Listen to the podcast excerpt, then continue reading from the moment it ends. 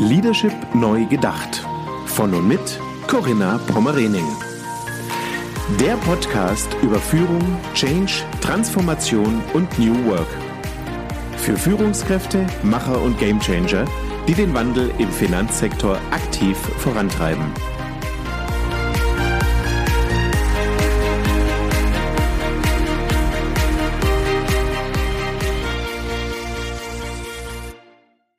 Herzlich willkommen zu meinem Podcast Leadership Neu Gedacht. Mein Name ist Corinna Pomorening und ich begrüße heute Morgen ganz herzlich Frau Professor Dr. Jutta Rump. Guten Morgen, Frau Professor Rump. Guten Morgen. Vielen Dank für die Einladung. Ja, sehr gern. Ich möchte Sie ganz kurz unseren Zuhörenden vorstellen. Wer sind Sie? Was machen Sie?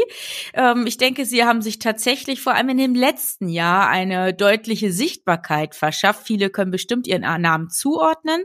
Frau Dr. Jutta Rump ist Professorin für allgemeine Betriebswirtschaftslehre mit Schwerpunkt internationales Personalmanagement und Organisationsentwicklung an der Hochschule für Wirtschaft und Gesellschaft Ludwigshafen. Darüber hinaus sind Sie Direktorin, Frau Professor Professor Rump des Instituts für Beschäftigung und Employability in Ludwigshafen, des IBE. Und seit 2007, so schreibt Zeitschrift Personalmagazin, gehören sie auch zu den 40 führenden Köpfen des Personalwesens und tatsächlich auch zu den acht wichtigsten Professoren für Personalmanagement im deutschsprachigen Raum. Sie sind darüber hinaus in zahlreichen Ausschüssen, Kommissionen, in Beiräten vertreten, auch ähm, hier in Funktion, die Bundesregierung zu beraten, ja, und sind somit als Projekt- und auch Prozessbegleiterin tätig. Ja, also wenn jemand über das neue Normal sprechen kann und darf und hier wirklich die Berechtigung hat, dann sind Sie es, Frau Professor Rump. Und ich freue mich sehr, dass wir über Ihre aktuelle Publikation kurz sprechen können. Sie haben sich die Zeit genommen. Vielen Dank dafür.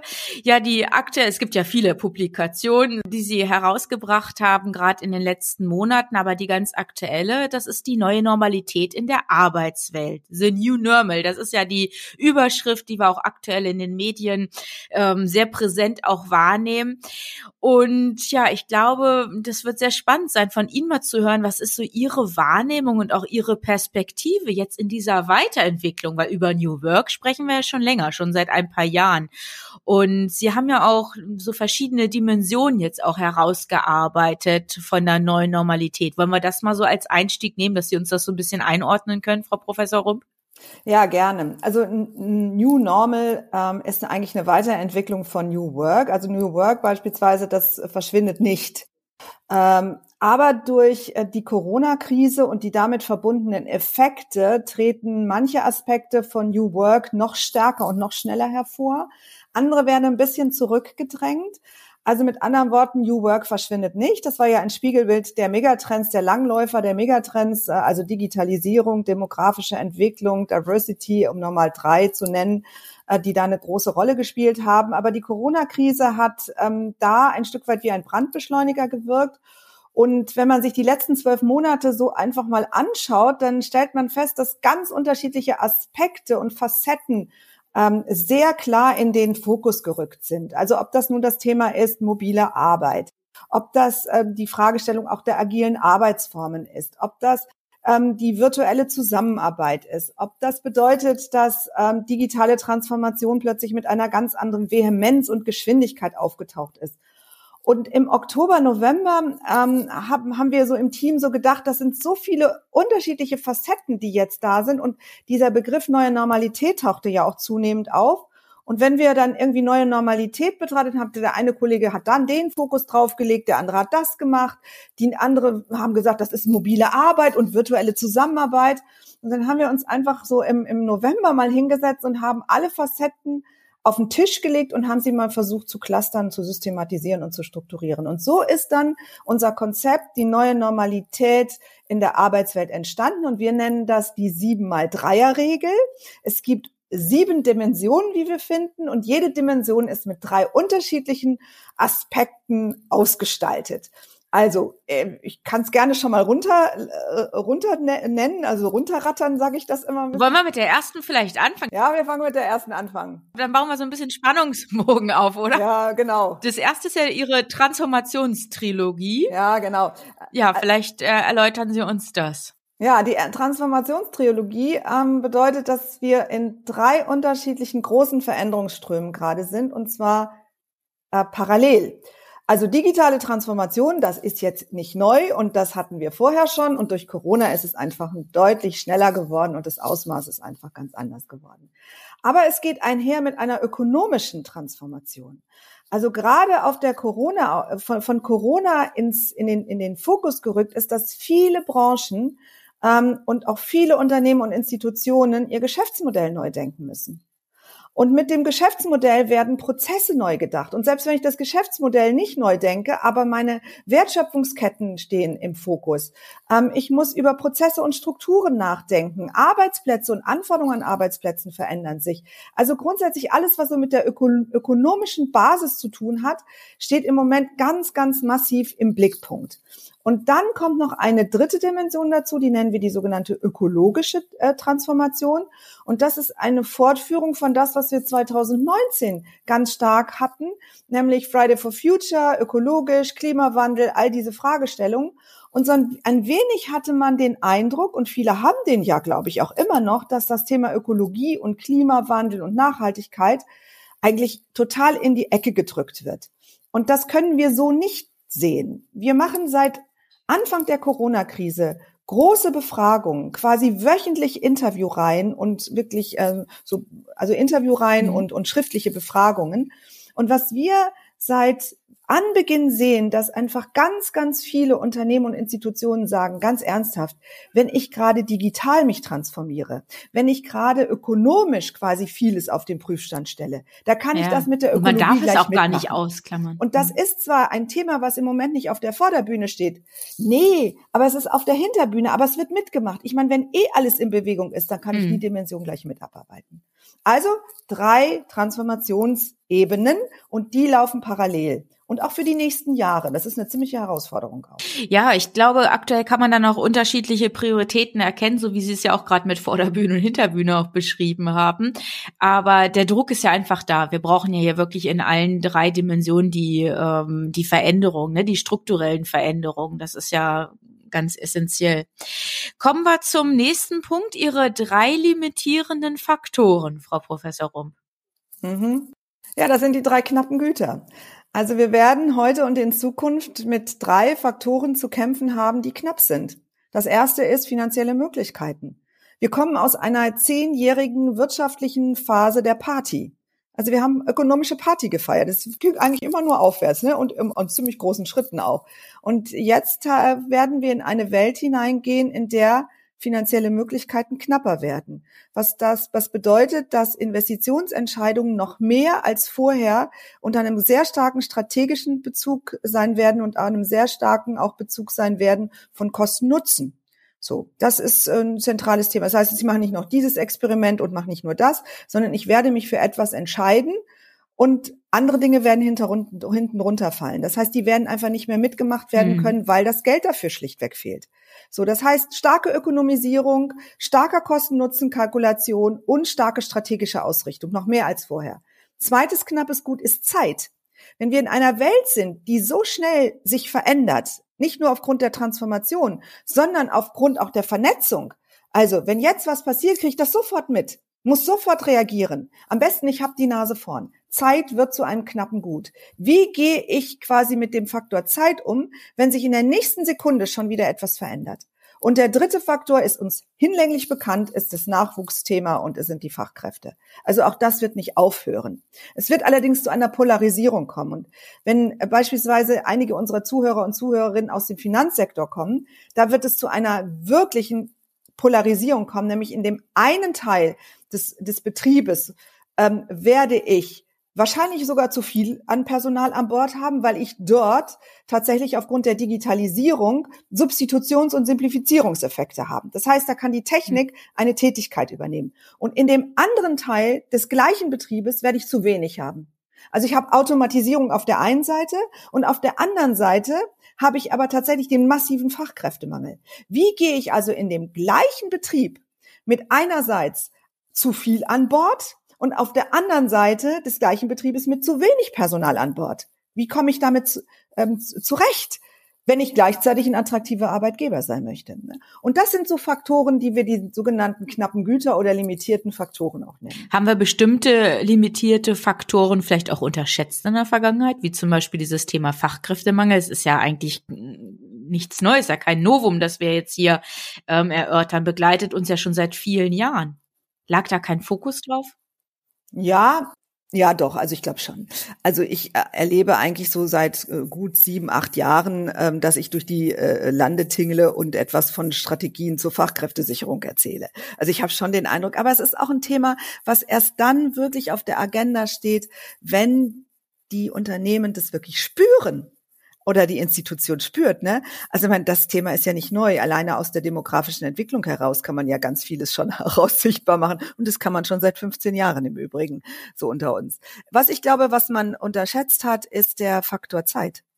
Hm. Dass Zeit ein knappes Gut wird. Ich glaube, das unterschätzen viele. Mhm. Das ist eine zweite Währung. Perfekte Überleitung vom Professor Rum. Absolut. Vielen Dank. Genau, die nächste Dimension soll dann nämlich sein, die drei Währungen, Geld, Zeit und Purpose. Ja, drei Währungen. Das ist das, was so im Unternehmen ähm, ein wesentliche, wesentliche Attraktor, Attraktivitätsfaktoren auch darstellen. Ne? Also Währung bedeutet in dem Sinne beispielsweise die erste Währung, die wir haben, ist das angemessene Entgelt, das Gehalt, was ich bekomme. Das soll angemessen, gerecht sein, soll das widerspiegeln. Das ist für Menschen sehr wichtig. Das wird auch nicht aufhören. Das wird vor allen Dingen deswegen auch nicht aufhören, weil viele im Portemonnaie vielleicht irgendwie ein bisschen weniger haben werden in Zukunft. Kann ja durchaus auch sein aufgrund der Corona-Krise. Das zweite, die zweite Währung, das war auch schon vor der Corona-Krise ein Thema, ist Zeit. Also wie selbstbestimmt sind zum Beispiel Sie und ich mit unserer Zeit? Oder sind wir der Hamster im Rad, die von Taktungsfaktoren von außen äh, quasi uns vorgegeben sind und da haben wir gar keinen Einfluss mehr drauf. Und dann haben wir das Gefühl, wir sind der Hamster im Rad. Was eben dazu führt, dass viele Menschen dann sagen, das kann ja wohl nicht sein. Ähm, wenn ich das Gefühl habe, mir rinnt die Zeit durch die Finger, dann will ich doch souveräner und selbstbestimmter damit umgehen, damit es nicht passiert. Mhm. Und damit kommen wir zur zweiten Währung. Wie selbstbestimmt bin ich mit meiner Zeit? Und die dritte Währung, das ist das berühmte Purpose. Also die Sinnhaftigkeit mhm. in der Tätigkeit, die Nachvollziehbarkeit, aber auch der Einsatz nach Stärken und Talenten. Das würde ich auch darunter fassen. Also bin ich da richtig eingesetzt, ähm, bei meinem Arbeitgeber, dass ich da auch Freude dran habe, dass ich da meinen Mehrwert leisten kann, dass ich da teilhaben kann. Das ist wichtig und das sind die drei also Währungen. Also Partizipation, genau. Ja. Mhm. Mitgestalten an der Zukunft. Teilhaben. Ich würde sogar den Begriff Teilhabe auch nehmen. Ne? Also, dass ich wirklich teilnehmen kann, dass ich mich einbringen kann. Das ist extrem wichtig und das subsumieren einfach viele mit dem Begriff auch Purpose. Und das sind mhm. dann die drei Faktoren, die einen Arbeitgeber zu einem attraktiven Arbeitgeber machen. Mhm. Wie ist denn Ihre Einschätzung, Frau Professor Rumpf? Wie leben das denn schon die Arbeitgeber? So gerade diesen dritten Punkt mit Purpose. Wie weit ist das denn wirklich schon verbreitet, dass da auch der Fokus als Arbeitgeber drauf gerichtet wird? Ja, wenn ich ganz ehrlich sein soll, glaube ich, das ist eher so eine sogenannte Talking Action Gap, so eine Kluft zwischen Reden und Handeln. Die, also viele reden drüber. Also ich meine ganz ernsthaft, 2018, 2019, wie häufig ich den Begriff Purpose gehört ja. habe. Also ich glaube, dass wir viele, also wir reden schon darüber, aber das ist ja schon mal der erste Schritt. Ne? Ist ja schon mal wichtig. Ist ja schon mal gut. Ne? Wenn ich aber dann überlege, ob das Handeln dann tatsächlich auch dann dem folgt, dann muss ich in der Tat sagen, ah, da bin ich mir nicht so sicher. Also äh, aber ich, wir sehen auch Veränderungen. Ähm, vielleicht im Moment im Rahmen von Corona-Zeiten vielleicht noch nicht ganz so sichtbar, weil man vielleicht auch andere Dinge auf dem Schirm hat. Andere Prioritäten hat. Ja, ja das denke ich schon. Aber auf der anderen Seite sollte das eine hohe Priorität haben, denn ich komme nur dann wirklich gut durch die Krise, wenn ich Mitarbeiter und Mitarbeiterinnen haben, die mit mir auch in diese großen Veränderungsprozesse mhm. gehen, mir die Stange Gemeinsam halten. das gestalten. Ja. Und ihre ganze Kompetenz, ihre ganze Motivation und ihr ganzes Engagement in diesen Veränderungsprozess quasi hineingeben und mit mir den eigentlich gestalten. Das ist der Erfolgsfaktor Nummer mhm. eins. Und da sollten die Leute schon auch eine klare Identifikation mit dem Betrieb auch haben. Und das geht mit Purpose mhm. einher. Ja, und viele Arbeitnehmer erwarten das ja auch mittlerweile, ne, einbezogen zu werden und äh, diese Teilhabe auch wirklich nutzen zu können oder profitieren zu können, ne, sich mit einzubringen. So ist es. Ja, Frau Professor Rum, kommen wir zum nächsten Punkt. Die drei Aspekte der Organisation. Agiles Arbeiten, Mobile Work und flexible Arbeitsform. Ja, so, das ist, glaube ich, jetzt nicht besonders neu. Also ich glaube, mobile Arbeit, das, ähm, da müssen wir, glaube ich, kein Wort drüber verlieren. Ne? Dort, wo es möglich ist, äh, äh, sind viele gerade in der krassesten aller mobilen Arbeitsortsformen. Äh, nämlich äh, viele sind 100 Prozent im Homeoffice. Das mhm. ist, jetzt werden wir in der neuen Normalität nicht 100 Prozent im Homeoffice bleiben. Aber mhm. es wird eine, eine Mischform werden. Ich hoffe, es wird eine kluge Mischform werden. Mhm. Ähm, und was ganz entscheidend für die neue Normalität ist, es ist nicht mehr nur ein Modell für Mütter oder pflegende Angehörige oder äh, Vertreter oder Vertreterinnen der jungen Generation, die in New Work zu Hause sein möchten und das als wesentlichen Faktor identifiziert haben, dass ein Arbeitgeber attraktiv ist, sondern es wird, und das ist es ja schon, und das wird es in der neuen Normalität sein, ein Modell für alle, wo es möglich ist.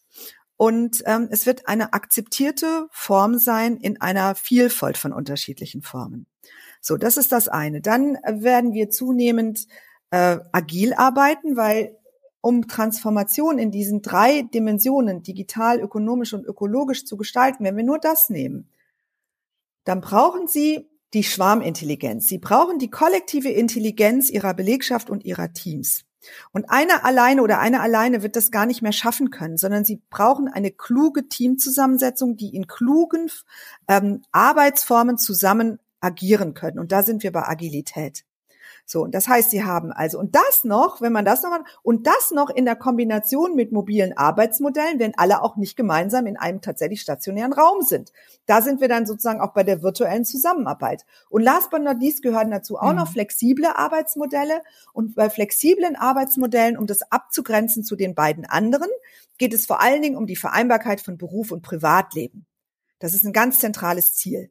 So, und damit sehen Sie, dass wir, ähm, also auch da muss man sich mal überlegen, wie sehen eigentlich flexible Arbeitsmodelle zur Vereinbarkeit von Beruf und Familie aus, vor dem Hintergrund von agilen Arbeitsformen, in denen es um Verbesserung, Optimierung und Innovation geht. Also auch da, das knirscht übrigens auch. Ne? Also das ist, die stehen nicht einfach so nebeneinander, sondern die können teilweise auch in einen Zielkonflikt miteinander treten. Jetzt haben wir eben schon die drei Aspekte der Organisation und auch, glaube ich, die drei Formen der Zusammenarbeit schon mit erörtert. Ja, wobei die Formen Zusammenarbeit, um es nochmal, das wäre dann die nächste Dimension, die schließt sich eigentlich an. Das ist nicht trennscharf. Ne? Ähm, das wäre, ja. wir arbeiten stationär zusammen, so nach dem Motto, wir sind gemeinsam in einem stationären Raum an einer bestimmten Stelle zu einer bestimmten Zeit. Dann das andere mhm. Pendant mhm. auf der anderen Seite ist die virtuelle Zusammenarbeit. Und dann genau. gibt es die mhm. hybride Zusammenarbeit. Und die hybride Zusammenarbeit kann unterschiedlich ausfallen.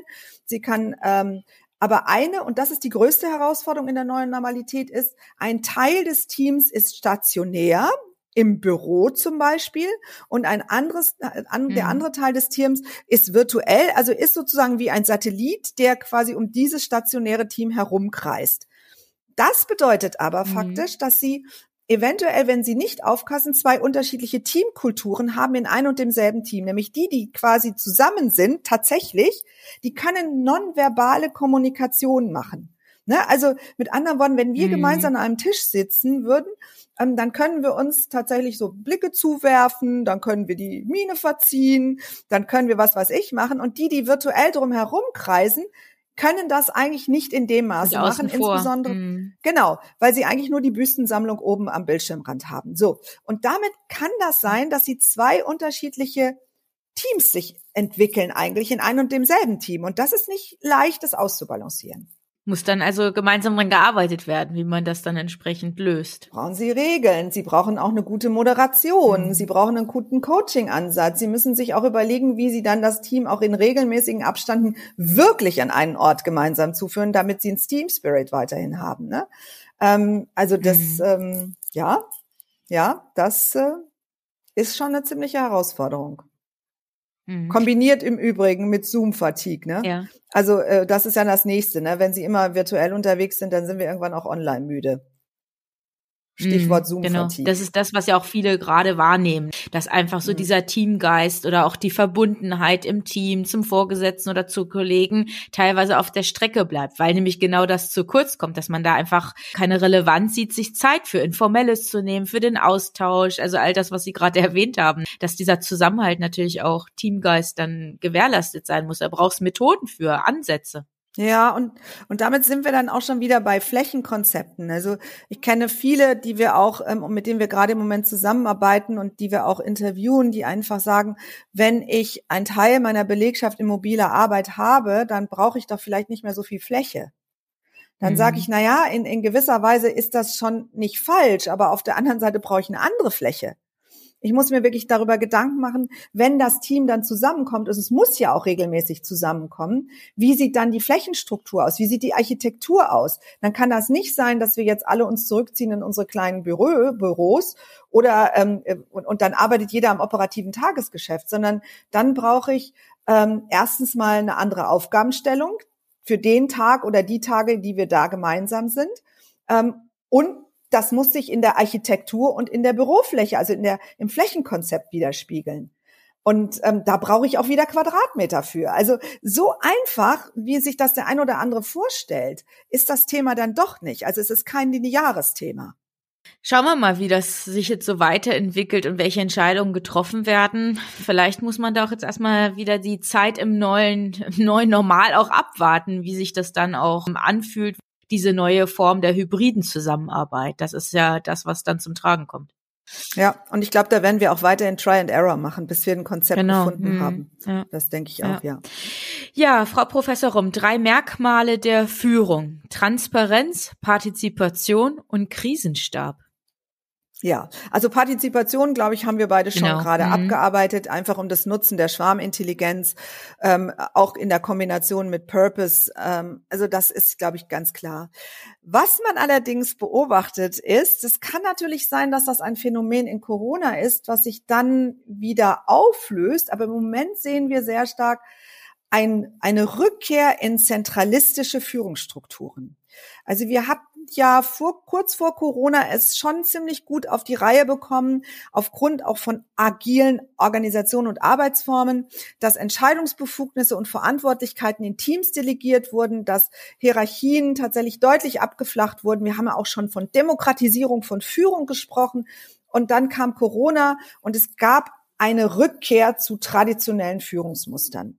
Also das Zentralisieren, das Zurückholen von Entscheidungsbefugnissen, das Zurückholen von Verantwortlichkeiten, das Kleinermachen von, von, von Teamstrukturen auf der hohen Führungsebene im Sinne von Krisenstab, ähm, auch teilweise der Rückschritt aus der Diversität von, von Führungsteams hin wieder zu homogenen Führungsteams. Also das war sehr klar und deutlich zu beobachten. Und im Moment haben wir so eine Mischform, nämlich auf Top-Ebene sind wir Krisenstab, gerne klein, gerne auch zunehmend homogen, und dann unten sind mhm. wir weiterhin der agilen, transparenten, aber auch sehr partizipativen Welt, um die Schwarmintelligenz, um die kollektive Intelligenz zu heben, zur Bewältigung eben dieser großen Herausforderung in diesen Transformationsprozessen und auch im Krisenmanagement. So, und das ist im Moment die Welt. Also oben ganz klar zentralistisch und unten ganz klar partizipativ agil. So, die Frage ist, wie das in der mhm. neuen Normalität aussieht. Und ähm, das ist ein großes Fragezeichen auch. Löst sich das hoffentlich wieder ein bisschen auf, oder? Löst sich das mhm. wieder auf oder zementiert sich das? Weil natürlich, man muss schon ganz klar sagen, die ähm, oben in diesen Top-Ebenen sitzen und die gerade in ihrem Krisenstab unterwegs sind, auch aus einer ganz bestimmten Sozialisationswelt kommen, nicht selten die haben eigentlich nur unter Zähneknirschen, wenn ich das mal provokant formulieren darf, unter Zähneknirschen vor der Corona-Krise ihre Macht abgegeben. Und da gibt es sicherlich den einen oder anderen oder die ein oder andere, die natürlich Corona auch für das nimmt, was es dann in diesem Zusammenhang ist, nämlich ich kann die Macht zurückholen. Bin ich bereit, nach ja. Corona die Macht auch wieder zu delegieren? Wieder abzugeben. Das weiß mhm. ich nicht. Und das ist ein großes Fragezeichen. Mhm. Und wenn Sie dann noch, ehrlich gesagt, nur noch denken, Sie haben noch knappe Güter, dann ist natürlich die Frage, ob sie in Zeiten des knappen Guts nicht gleichzeitig beim Krisenmanagement bleiben. Hm. Das weiß ich nicht. Also mhm. es ist ein Fragezeichen in unserer Auflistung.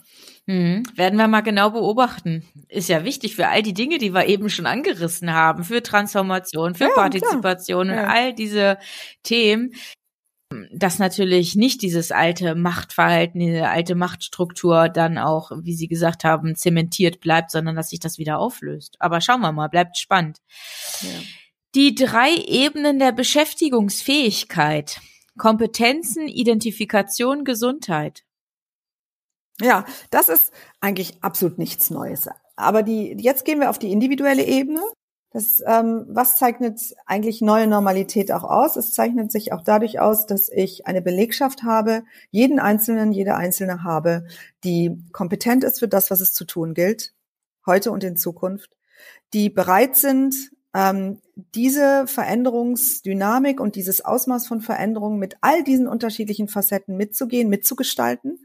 Also ein hohes Maß an Motivation und Engagement zeigen. Und das setzt voraus, dass die Grundlage für Motivation und Engagement, nämlich Identifikation, ganz stark verortet ist mit der Arbeit, dem Arbeitgeber und dem Team.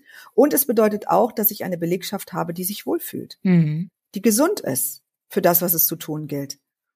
Ähm, also sich wirklich so ein Wellbeing auch habe. Und das hat nichts mit Chillen zu tun. Und wenn man dann hinschaut und darauf HR legt, also Personal legt, Personalmanagement legt, also ist die Frage, wie gestalte ich perspektivisch Personalentwicklung, ähm, vor Kompetenz und äh, Qualifikation? Wie gestalte ich auch die Art und Weise von Gesundheit, Gesundheitsmanagement vor diesem Hintergrund? Und wie gestalte ich alle Facetten, die mit Identifikation und Motivation zu tun haben? Und das spiegelt sich natürlich in der Arbeitsorganisation wieder, das spiegelt sich in Führung wieder. Also hier sehen Sie jetzt, mhm. wie sozusagen die Krake, ja, ähm, wie so eine Matrix auch, ja. sich in mhm. all den anderen Facetten, ja. in all den anderen Facetten, die wir gerade diskutiert haben, wie sich das eigentlich widerspiegelt. Mhm. So und ohne ähm, eine eine, eine Belegschaft zu haben, die in dieser, wir nennen das Beschäftigungsfähigkeit oder Employability zu Hause ist, brauche ich gar nicht erst loszulaufen. Mhm. Also ganz wichtige Voraussetzung, ganz wichtige Basis, damit auch alles andere dann gelingen kann. Ja, absolut. Ja, Frau Professor Rum, ganz herzlichen Dank. Das war nämlich die sieben Dimensionen der neuen Normalität. Sieben mal Dreierregel, so beschreiben Sie das ja. Vielleicht ganz kurz zum Abschluss. Sie sprechen auch davon, dass in der neuen Normalität die Generation Z Generation Z äh, teilweise auch zur Generation C, Generation Corona gehören wird. Können Sie uns das noch ganz kurz erläutern? Ja, ganz gerne. Ähm, also Generation Z ähm, sind ähm, nach unserer Definition diejenigen, die nach 2000 geboren sind.